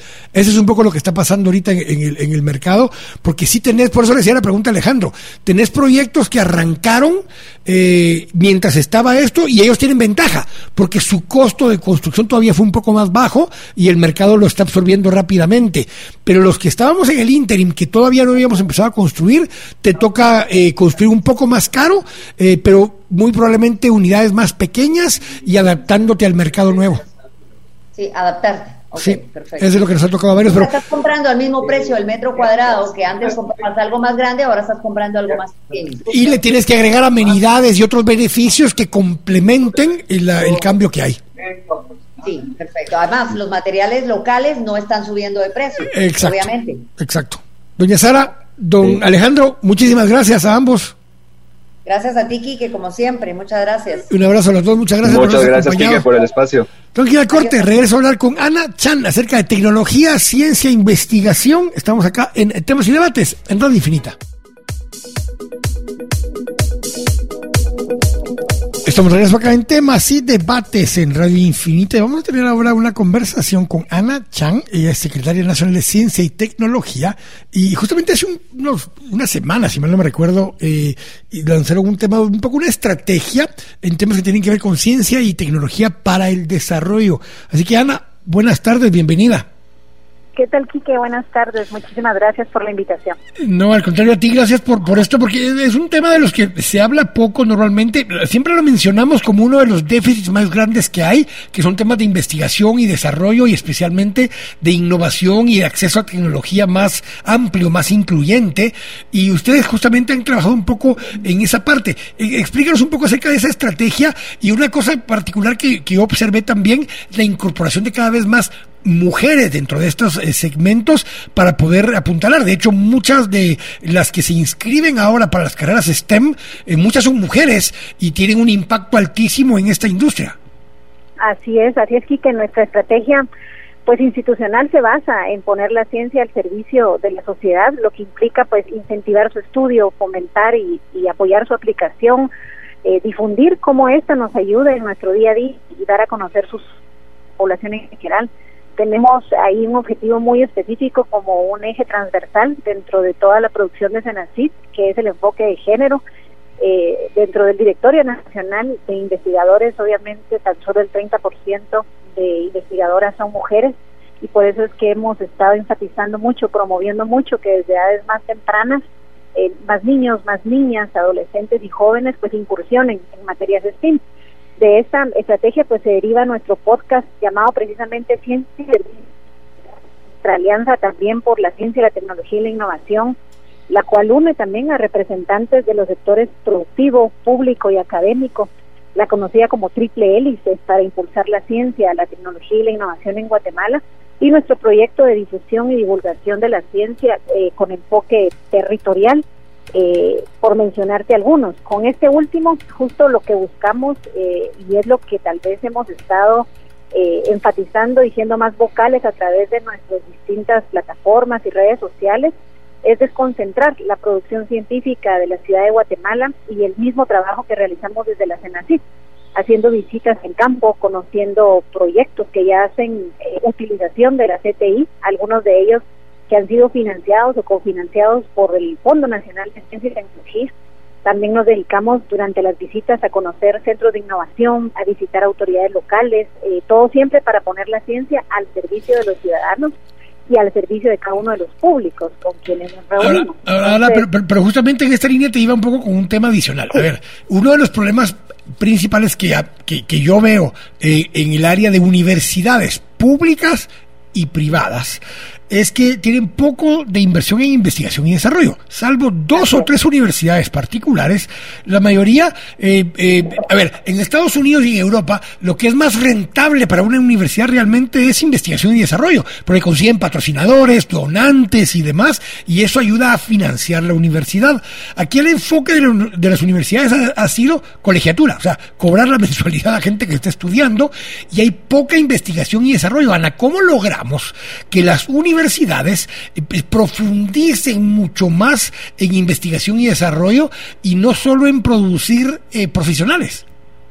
Bueno, esto es algo de los retos que enfrentamos como país, eh, Quique, y que lo hemos hablado con varios grupos de las universidades eh, representadas en, Guatemala, ¿verdad? Cómo estos trabajos de tesis se volvieron en requisitos para todos aquellos a los que optan por la licenciatura, la maestría y el posgrado y muchas veces muy alejados esos temas de tesis para resolver problemáticas o problemas nacionales existentes.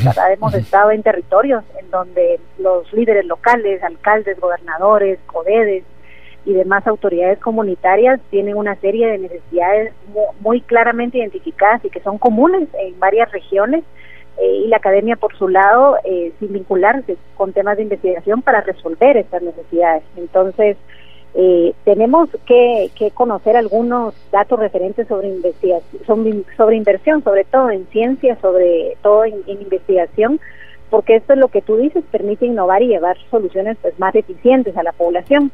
en 2017, por ejemplo, eh, UNESCO eh, publicó un informe en el que comentaba que contamos únicamente con aproximadamente 27 investigadores e investigadoras por millón de habitantes que se dedican en jornadas completas a este trabajo. Eh, y, para los, que nos oyen se hagan una idea, hace 40 años contábamos con 84 investigadores e investigadoras por millón de habitantes, lo que demuestra pues un claro decrecimiento de esta población en un 70%. Como te decía, en perspectiva comparada con el resto de Latinoamérica, Guatemala cuenta con 16 veces menos científicos y científicas por millón de habitantes. Si te vas a comparar con, países desarrollados, en, Guatemala contamos con 262 veces menos científicos y científicas de las que tienen estos países.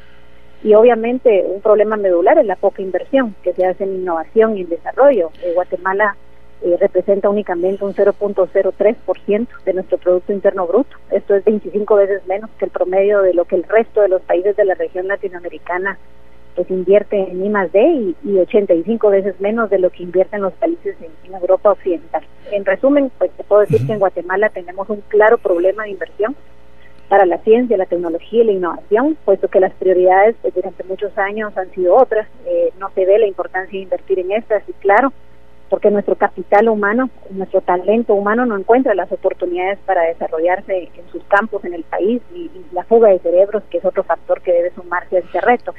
Lo principal aquí, Kike, es eh, que nosotros como Secretaría eh, podamos ejercer este rol de coordinador o articulador de los miembros que forman parte del Sistema Nacional de Ciencia y Tecnología. Aquí hablamos de la triple hélice, sociedad civil, cooperantes también, donantes, en, aras de que podamos promover una agenda de desarrollo científico y tecnológico, pues más, más dinámico. Pocas veces pues confiamos en lo que desconocemos y eso fue lo que nos hizo ver la necesidad de dar a conocer a la población las aplicaciones que la ciencia, la tecnología y la innovación tienen en salud, en, ciudades inteligentes, por ejemplo, en la prevención de desastres naturales, por mencionarte algunos ejemplos. Lo primero aquí que es lograr que la población confíe en las herramientas que la ciencia, la tecnología y la innovación pues, nos facilitan para mejorar nuestras vidas.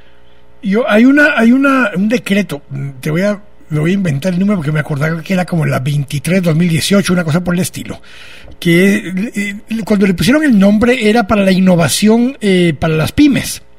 Eh, y tenía unos incentivos fiscales rarísimos para Guatemala. Eh, se eh, fue la, es la ley donde se crean las sociedades de especiales de de, inversión, una cosa así se llaman, que ya no es una sociedad anónima, sino que son unas sociedades especiales que son para las pymes. Esta ley se aprobó en el 2018, eh, se creó la figura de este nuevo tipo de sociedades, que no es una SA, sino que es una sociedad de emprendimiento, eh, y, parte del incentivo era que eh, había empresas que tuvieran utilidades, que iban a pagar impuestos sobre la renta, que pudieran invertir sin volverse socios, solo como capital semilla, en este tipo de empresas de innovación, le llamaban en ese momento.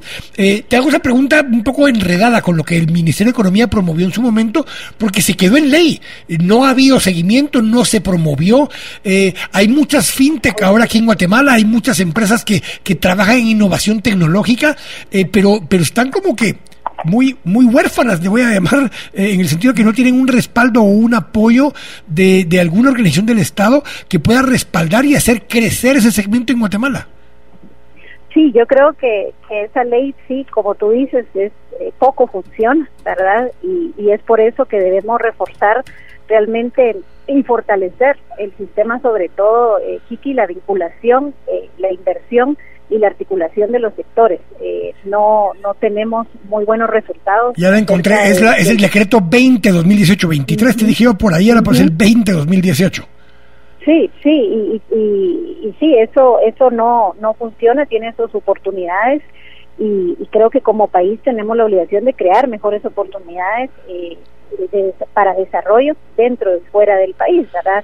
Esta creo que, que como Senacid, como país, como autoridades, como sector productivo, incluso como sociedad debemos hacernos en todo momento la pregunta de por qué, por qué creemos que muchos guatemaltecos optan por desarrollarse incluso fuera del país y prosperar fuera del país, ¿verdad? Correcto. Aquí hay un aquí hay un círculo que debemos romper que viene de problemas estructurales que estamos obligados a atender. Me atrevería a iniciar con los problemas de, desnutrición que, que hay en Guatemala, sobre todo aquellos que aquejan a las futuras madres. Si una mujer pues no puede contar con la debida alimentación y cuidado durante la gestación, ya tenemos niños que desde su nacimiento pues van a tener una desventaja puesto que su cerebro no se va a desarrollar de la mejor forma y esto más adelante tendrá también repercusiones en el desarrollo de los niños y las niñas, puesto que tendrán problemas de aprendizaje, posiblemente problemas de concentración y estamos hablando de los que tienen oportunidad de ir a la escuela. Además, debemos considerar a aquellos que por las condiciones de pobreza de su familia pues no pueden tener acceso a la educación. Y si un niño tiene problemas de aprendizaje en la escuela, esto se va a convertir en un desincentivo para ir a la universidad por lo que es muy difícil que posteriormente busque continuar con educación superior y la formación de talento humano de alto nivel. Pero este es uno, uno de tantos retos. Otro en cuanto a que los estudiantes quieren y puedan continuar con sus estudios, pero en Guatemala por ejemplo, no hay campos para que se desarrollen aquí, lo que los lleva a buscar oportunidades fuera del país y nuevamente vamos a la falta de inversión. porque un poco aparte de esto, eh, también, digamos, esto es mucho más amplio y tiene una, una estrategia mucho más profunda. Eh, en otros países, aquí estamos todavía con el dilema de desnutrición, como tú dices, en temas de pobreza, en temas, pero en otros lugares tienes temas de exclusión digital, tienes temas de exclusión de acceso a, telecomunicaciones o a, información, porque eh, en muchos lugares del mundo, eh, aunque todavía hay bibliotecas a la antigua, dijo aquel, donde vas a ver libros, la mayoría de lo que tienen ahora es acceso a información por medio tecnológico y aquí tenemos todavía muchísima gente con poca accesibilidad a data. Eh, ¿Es parte de esta estrategia a la larga poder permitir mayor accesibilidad a data en general? Sí, por supuesto, y la ciencia de datos es algo que también hemos explorado poco en Guatemala, aquí que lo hemos hablado en los distintos acercamientos con autoridades locales, por ejemplo, ¿verdad? Cómo basan sus decisiones, cómo sus decisiones se vuelven más sostenibles y de calidad en el tiempo cuando se basan en, datos, en evidencia, en ciencia de datos, y es algo todavía poco explorado. Por eso eh, eh, insistimos tanto en coordinar el trabajo conjunto entre el sector académico, el que básicamente genera el conocimiento, estudia casos de otros países, propone rutas para mejorar el sector productivo que, que, se nutre de esta información generada y, compartida por la academia para ser quienes implementen estas mejoras, generen empleo, oportunidades de desarrollo y como sector público pues también estamos llamados a conocer y, utilizar la información para tomar mejores decisiones, hacer inversión pública, acercar las, las instituciones gubernamentales a la población y, generar las condiciones adecuadas para incentivar la inversión tanto local como internacional.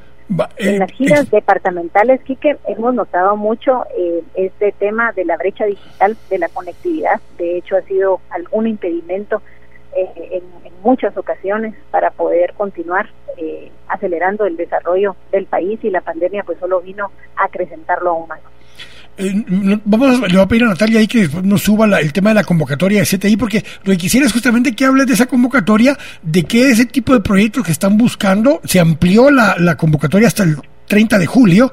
Hablemos un poquito acerca de esto y como te digo, le voy a pedir aquí a Natalia que nos haga el favor de subirlo en nuestra página, eh, la, la, invitación y la convocatoria, pero explícale a nuestros oyentes un poco más a profundidad de qué se trata esto y quiénes pueden tener acceso a este tipo de fondos.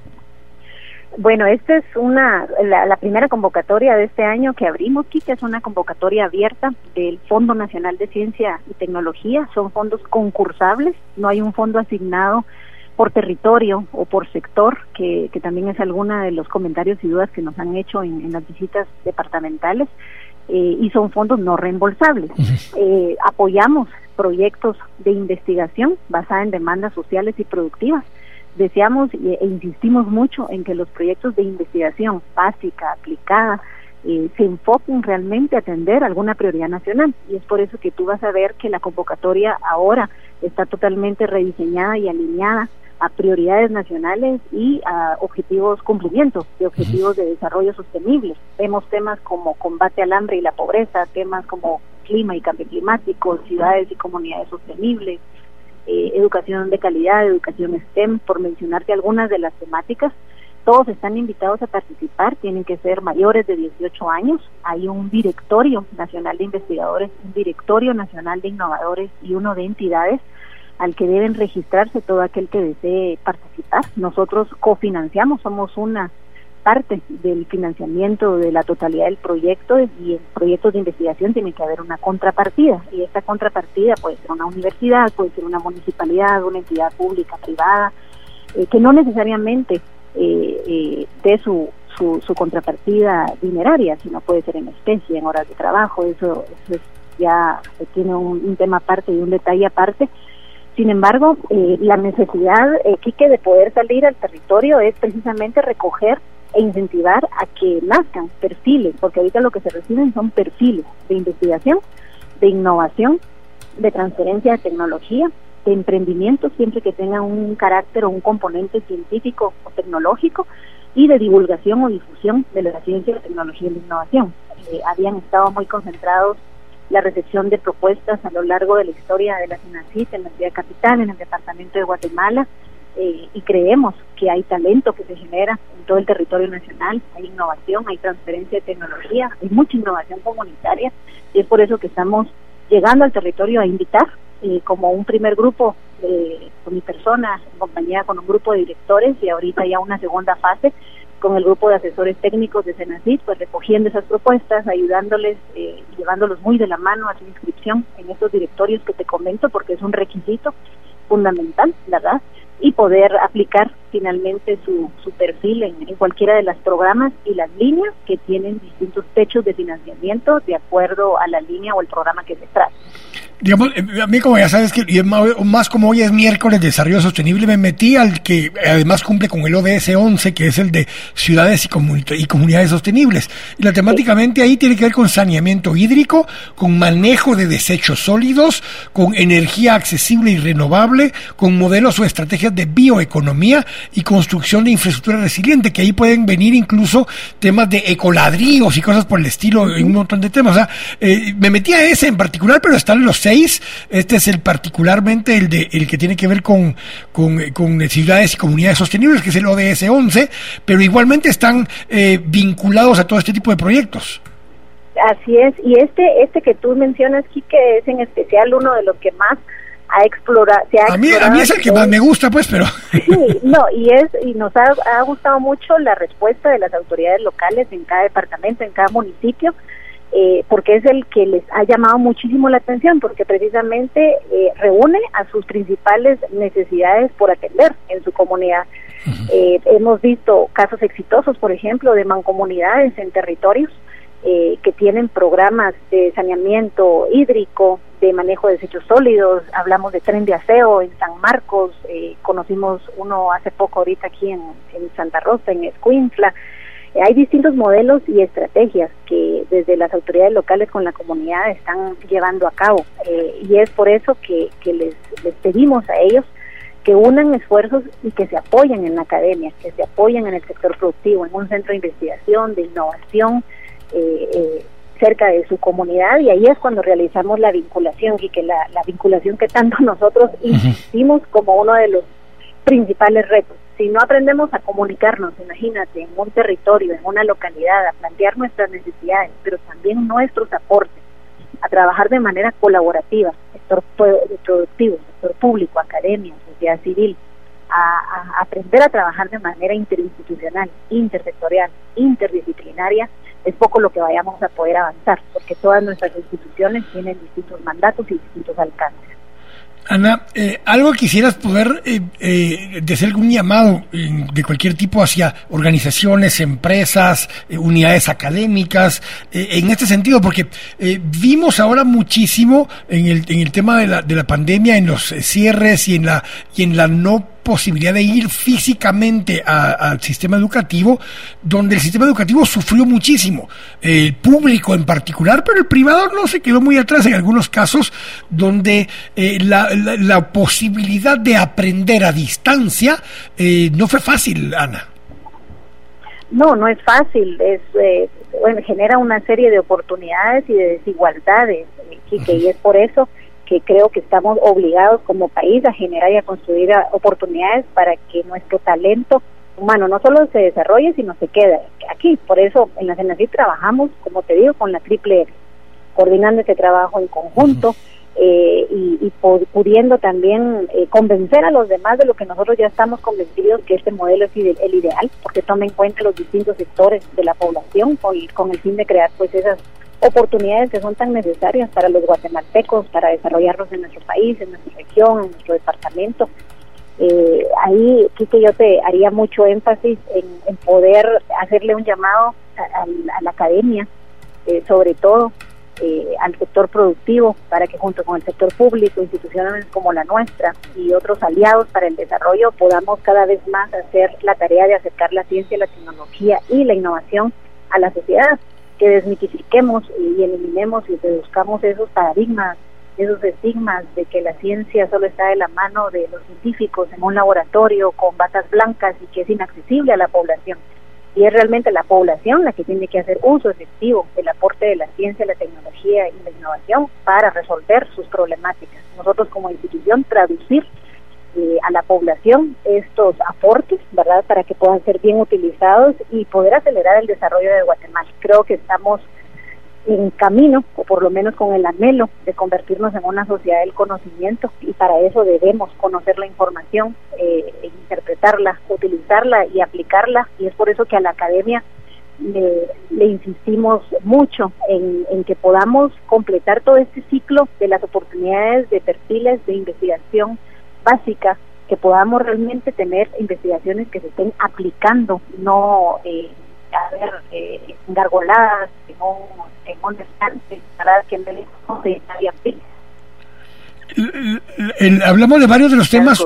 Tú, Tú, tú, mencionaste, Ana, un poco el tema de combate a la pobreza y hambre, y hablamos un poco de salud y bienestar, acabamos de hablar de educación y calidad, yo te hablé de mi tema favorito ahí, que es el de ciudades y comunidades sostenibles. Eh, dejemos un poco clima y cambio climático, porque quiero que hables un poco de economía naranja, porque ese tiene que ver mucho con contenidos y con plataformas que hoy son las que más están creciendo a nivel mundial.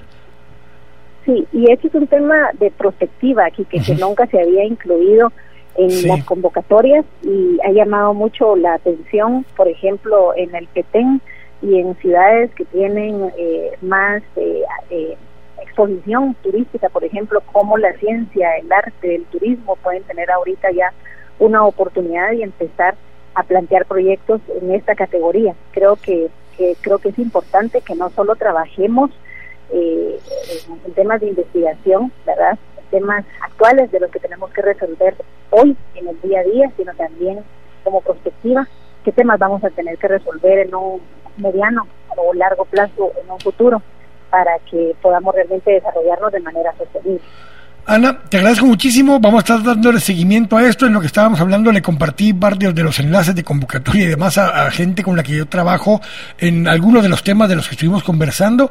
Así que gracias y estaremos pendientes más adelante, tal vez cuando se termine la convocatoria, que nos cuenten cómo les fue y a quiénes o qué tipo de entidades fueron adjudicadas. Claro que sí, que con gusto eh, estamos muy ansiosos de poder compartirles esos resultados, de terminar de recoger las propuestas al 30 de julio, así también como las propuestas, Quique, para el Premio Nacional de Innovación, que también es un reconocimiento importante a la innovación eh, en distintas categorías. Entonces, muchísimas gracias por el espacio, estamos siempre ahí abiertos para compartirles la información por donde vamos desarrollando esta agenda de desarrollo científico, tecnológico y de innovación en el país. Buenísimo, Ana, muchísimas gracias y ahí la cuidas porque te llevas una joya, ¿viste? A la señorita. Gracias. un abrazo. un, abrazo. Igualmente, tengo que ir al corte. Estamos acá en temas y debates en Radio Infinita.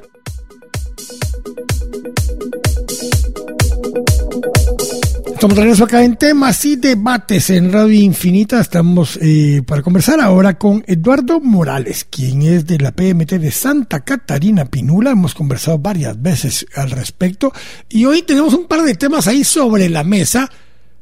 Perdón, que, que están conectando todavía, dice, ahí está, ahí está don Kevin haciendo mis señas, que está todavía poniendo en línea a Mr. Eduardo Morales. Vamos a conversar con Eduardo hoy acerca de dos temas en particular, o tres temas, pero dos principales. Uno, el avance del paso a desnivel en el área de Mushbal, en el área de 20 calle, eh, de la, ¿cómo le llaman? Extensión 20 calle hacia lo que es la antigua carretera Mushbal y la antigua carretera hacia Santa Elena Pinula y de algo que pasó en los últimos días en el carril auxiliar del área de eh, Santa Rosalía, en este sector ahí, que parecido a lo que está pasando en Villalobos, a lo que ha pasado en varios lugares donde hay una serie como de deslaves en la parte inferior de las montañas que están socavando eh, partes que son pues arriba no se ve porque es una carretera eh, que, pasa en el sector, pero vamos a ver un poquito cerca ahí con Eduardo de esto, si es que ya me lo logra tener en línea. Don Kevin, que está batallando con, con Eduardo. Eh, la, la, idea de estas charlas de los miércoles con los distintos representantes de temas de tránsito, de Policía Municipal de Tránsito del área metropolitana, es porque, eh, primero, con el tema de, de, restricciones de acceso, voy a dejar de decir con el tema de que estábamos en pandemia, porque seguimos en pandemia, pero lo que dejaron de ver fueron restricciones, y al dejar de ver restricciones, la movilidad aumentó sustancialmente, no estamos al 100%, eh, Sara decía que estamos ya por arriba, el tráfico está muy fuerte, Mm, a uno se le tiende a olvidar cómo estaba el tráfico originalmente. Yo todavía hago un 10-15% menos de, de, tráfico eh, de, en las mañanas o en las tardes para ir a los diferentes puntos de, de trabajo. Así que la, la idea de estas charlas es poder tener una actualización más o menos cada cuatro semanas le toca a cada municipalidad del área metropolitana para conversar acerca de, de infraestructura, de tráfico, de, de, situaciones de coyuntura que puedan haber. Así que ya tengo a Eduardo Morales, director de la PMT de Tránsito de Santa Catarina Pinula. Y te decía antes de que te conectaras, Eduardo, dos temas. Avance del paso desnivel de Mushbal, ya me vas a recordar el nombre del paso desnivel, y de lo que pasó en el Carril Occidental de Santa Rosalía. Eduardo, buenas tardes. buenas tardes, eh, gracias por la invitación es el paso de niveles a Santa Catalina de Alejandría. Eso ya, me, ya me acordaba yo que era algo de Santa Catalina, pero, pero no me recordaba bien. Santa Catalina de Alejandría es el paso de nivel de Cambrai. Exactamente. Así le van a decir después, no te preocupes, no importa qué nombre le han puesto, le van a decir el paso de nivel de Cambrai. Sí, exacto, así lo van a, lo van a denominar. Pero ahí, ahí estamos con lo, con lo que pasó en, el, en, el, en lo que es el, el paso al nivel del, del carril auxiliar que hay un socavamiento, ¿cómo se dice? Socavamiento. Socavamiento. y ya, ya llegaron eh, las autoridades de, de Covial y del Ministerio de Comunicaciones, tanto como con Red, para hacer los estudios respectivos. Y si no estoy mal, la otra semana ya empiezan a trabajar en el área. Esto estamos hablando de Santa Rosalía. Eh, sí, de Santa Rosalía. El alcalde, el alcalde con, con las autoridades eh, realizó las visitas de campo para poder hacer los trabajos respectivos y ya se está coordinando para empezar a trabajar. Va, pero dos preguntas en ese sentido. Una, ¿hay riesgo de pasar por el área? Porque uno cuando pasa por arriba no nota que haya ningún problema, pero si el socavamiento es por abajo, te estás quedando sin soporte en la parte de abajo. Solo, solo es una parte del carril y es bastante pequeña la parte del carril y no, no hay peligro. O sea, se le preguntó a los de a las autoridades y ellos autorizaron que sigan pasando siempre y cuando lo pasen del lado, en los carriles del lado del carril derecho y tenemos nosotros conificado en el área para que no pasen sobre ese carril. Ok, eh, basado en esa, y por eso decía la pregunta, eh, basado en eso, las vibraciones, o sea, ese paso a desnivel, eh, abajo del paso a desnivel hay una sede de la PMT, te soy sincero, en mi vida he visto que haya gente ahí, está habilitada, no se terminó en la administración anterior, mi pregunta directa para vos es, ¿está habilitada? ¿Se usa?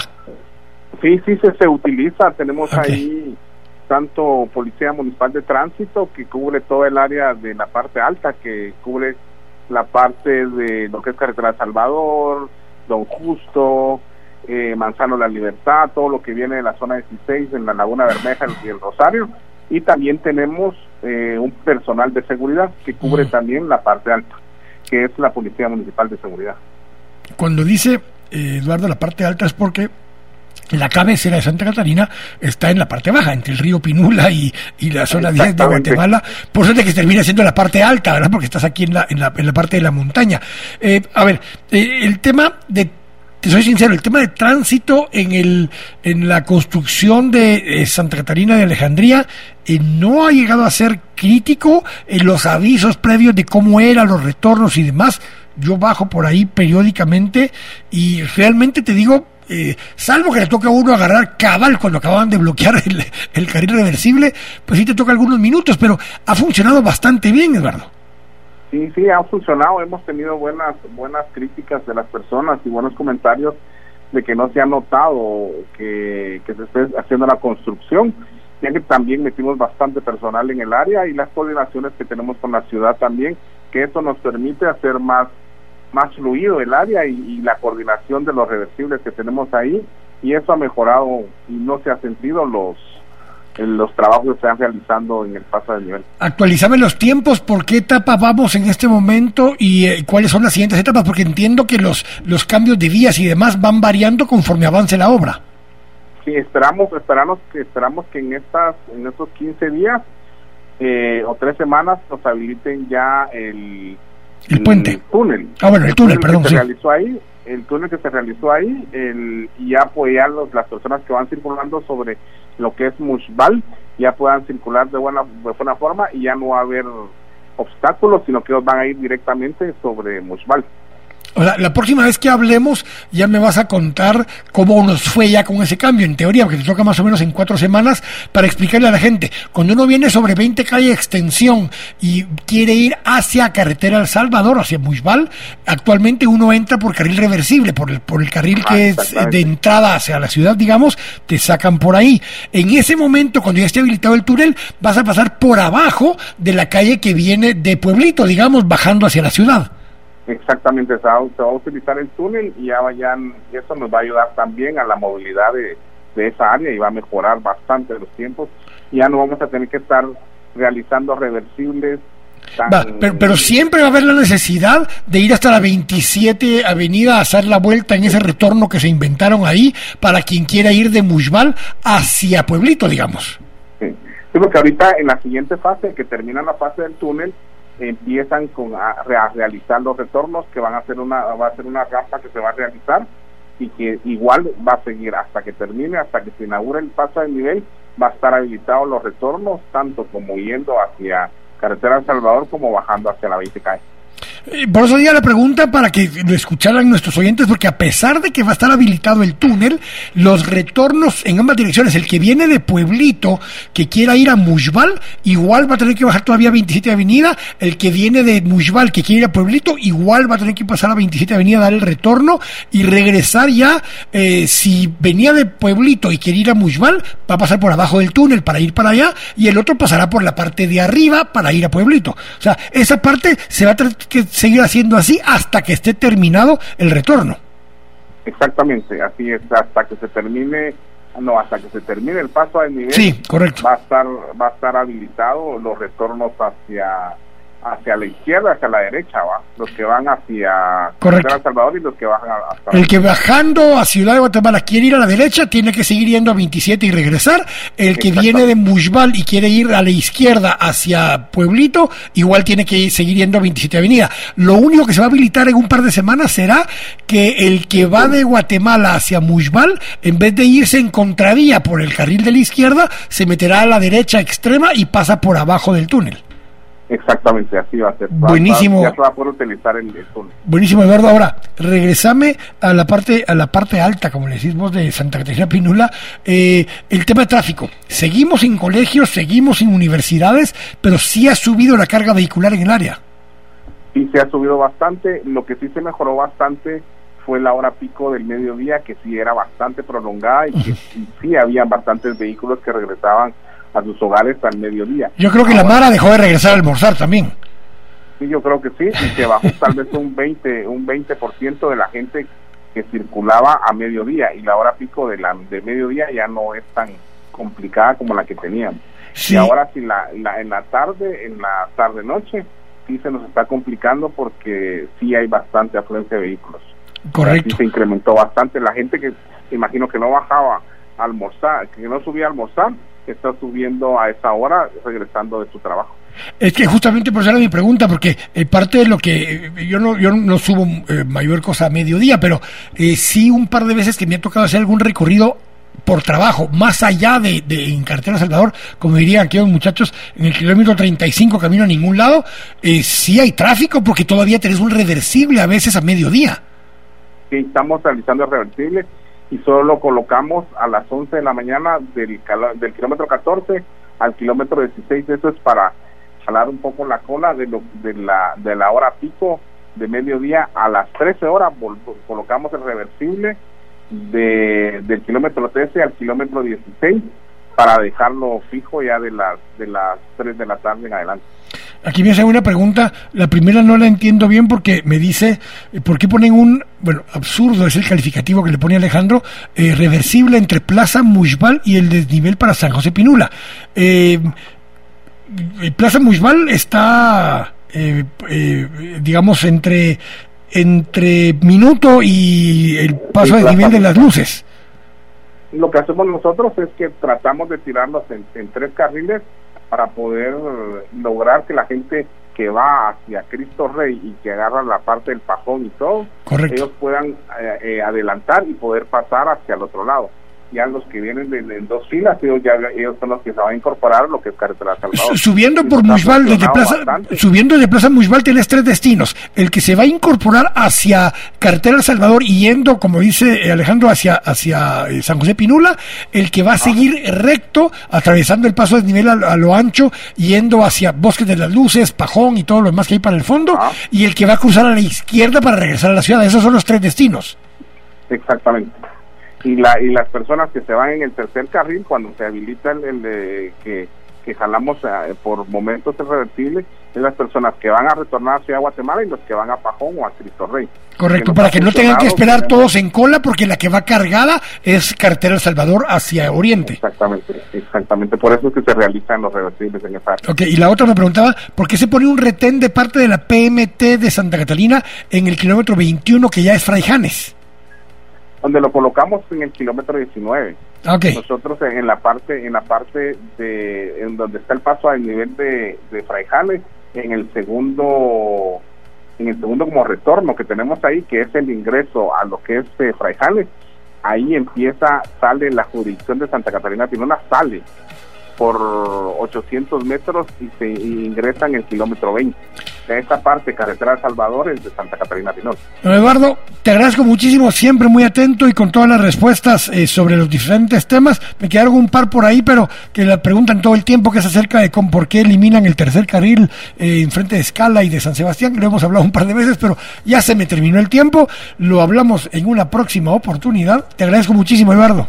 Muchas gracias, a la orden, feliz noche. Igualmente. Hasta llegamos el día de hoy, me pasé un par de minutos hablando con Eduardo, eh, le damos las gracias por habernos acompañado, los esperamos mañana nuevamente acá en Temas y Debates, mañana toca el programa de remesas, no se lo pierda, va a ser interesante, y como siempre, les recuerdo que toda la gloria y toda la honra son siempre para Jesús nuestro Señor, Dios los bendiga.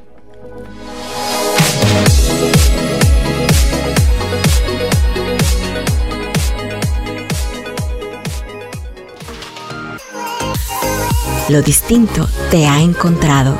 Esto es Infinita Podcast. Encuentra nuevos episodios cada semana. Suscríbete.